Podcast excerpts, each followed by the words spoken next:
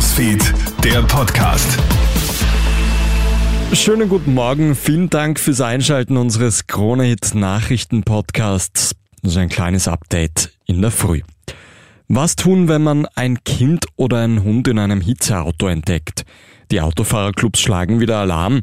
Heute erwarten uns Tageshöchstwerte von bis zu 34 Grad.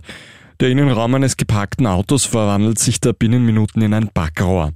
Solltest du ein stark verschwitztes Kind oder einen hechelnden Hund in einem Wagen entdecken, bitte zögere nicht und suche in einem ersten Schritt nach dem Fahrzeuglenker.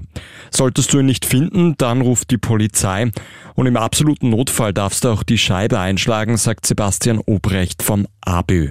Wenn man merkt, das Kind wird bewusstlos, dann keinenfalls zögern, die Scheibe einschlagen, natürlich mit der nötigen Vorsicht und es muss nicht die Windschutzscheibe sein, sondern im Idealfall ein Seitenfenster, die Fahrzeugtüre öffnen und das Kind, den Hund retten, weil da war dann Gefahr im Verzug und da kann einem auch nicht vorgeworfen werden. In Tirol hat es gestern Nachmittag und Abend wieder schwere Unwetter gegeben. Hunderte Feuerwehrleute sind im Einsatz gewesen. In mehreren Tälern ist es zu schweren Murenabgängen, teils auch zu Überschwemmungen gekommen. In Fulpmes reißen die Wassermassen eine Brücke weg. Bei Kirchbichel kracht ein Baum auf ein vollbesetztes Auto. Dabei wird der 18-jährige Lenker verletzt. Teilweise wurden gestern Abend nach den Unwettern auch Straßen gesperrt. Nach Kuwait und dem Libanon verbannt jetzt auch Algerien den neuen Barbie-Film aus den Kinos. Schuld wäre ein Verstoß gegen die Moral. Der Film würde nämlich Homosexualität fördern. Außerhalb der genannten Länder ist Barbie allerdings nach wie vor ein großer Erfolg. An den Kassen hat der Film bereits über eine Milliarde Dollar eingespielt.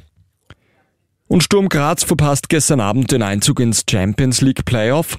Die Grazer mussten gegen PSV Eindhoven ja auf ein Fußballwunder hoffen. Das Hinspiel in den Niederlanden ist mit 1 zu 4 verloren gegangen. Kurz ist der Glaube an das Fußballwunder gestern auch da. Die Grazer gehen früh mit 1 zu 0 in Führung. Am Ende verliert Sturm aber mit 1 zu 3.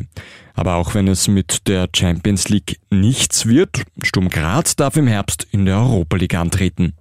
Das war der Kronet Nachrichten Podcast mit einem kleinen Update in der Früh.